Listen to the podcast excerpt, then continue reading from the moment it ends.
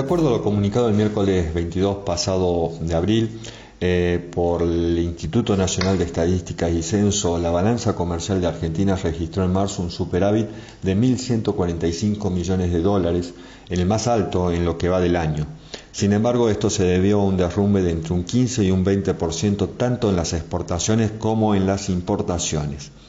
Con estos números, el primer trimestre del año cerró con un superávit de 3.297 millones, es decir, un 64% más que los 2.003 millones de enero a marzo del año 2019,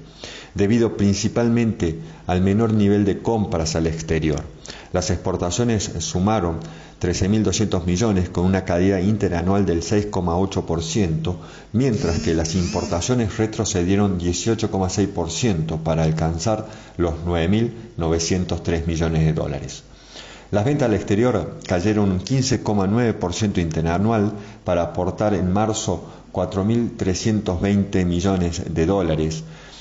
por su parte, las compras acumularon 3.175 millones, por lo cual la contracción fue el 19,7% respecto al mismo mes de 2019. La mayor caída de las exportaciones se produjo en el rubro de combustibles y energía, muy afectados por la paralización de las economías mundiales y la llegada a precios negativos del crudo. Fueron de un 35,2% interanual. Las manufacturas de origen agropecuario y las manufacturas de origen industrial alcanzaron a caer un 20%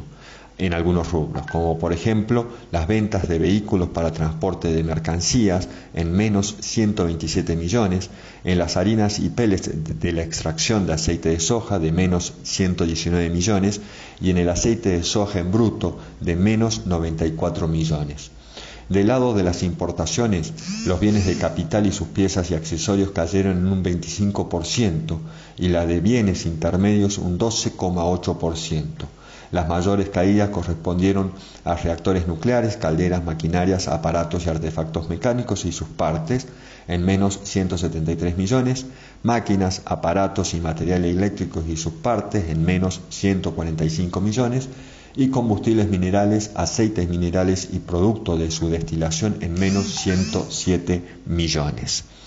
Otra de las noticias importantes de la semana pasada es la salida de Argentina de las negociaciones que se estaban llevando a cabo en el Mercosur para firmar acuerdos de libre comercio con Corea del Sur, Líbano, Canadá y la India. Esto sucedió luego de una videoconferencia con la participación del canciller Felipe Solá, donde quedaron explícitas las diferencias entre Argentina y sus socios, Brasil, Paraguay y Uruguay. Recordemos que Venezuela está suspendido. Los otros tres socios, y pese a las sucesivas advertencias del canciller Solá, venían avanzando con las negociaciones para cerrar un tratado de libre comercio con aquellas economías. Al finalizar este videoencuentro el día viernes por la mañana, el canciller informó de la situación a Alberto Fernández y a continuación el Ministerio de Relaciones Exteriores redactó un non-paper, es decir, un documento no oficial, para dejar asentada la posición de la Argentina ante sus otros socios del Mercosur. En este non-paper eh, la Cancillería sostiene lo siguiente. La integración regional es una forma de afrontar la pandemia global y sus consecuencias económicas y sociales es imperiosa en un mundo en que los organismos internacionales predicen la caída del PBI en los países de mayor desarrollo, una disminución brusca del comercio global de hasta un 32% y un impacto imprevisible en la sociedad. En su política interna, la Argentina se previene de los efectos de la pandemia mientras protege las empresas, el empleo y la situación de las familias más humildes. Lo hace a diferencia de las posiciones de algunos socios que plantean una aceleración de las tratativas hacia acuerdos de libre comercio con Corea del Sur, Singapur, Líbano, Canadá y la India, entre otros.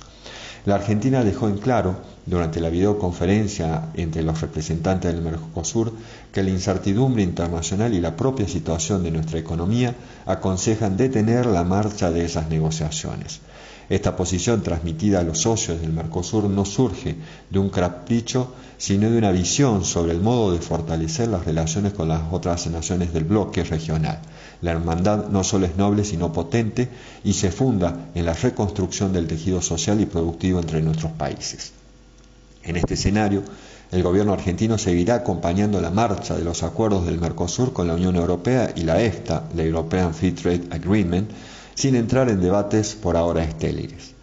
Si bien la norma jurídica favorece a la posición explicitada por el Ministerio de Relaciones Exteriores de Argentina, en que los otros países no pueden cerrar un acuerdo de libre comercio sin la firma de los cuatro países miembros del Mercosur, estas posiciones enfrentadas ponen nuevamente en jaque al Mercosur, situación que por las diferencias ideológicas que tienen los gobernantes actuales del bloque se están profundizando. Y también hay chispazos con países como por ejemplo Chile respecto a la lectura de los casos de coronavirus o el encuentro virtual que también mantuvo el presidente Fernández con líderes de la oposición de Chile en un encuentro del Grupo Lima que es del estilo neosocialista. Y en esta situación, bueno, Argentina se encuentra ahora en una situación bastante complicada con respecto a lo que es el Mercosur, cuando en realidad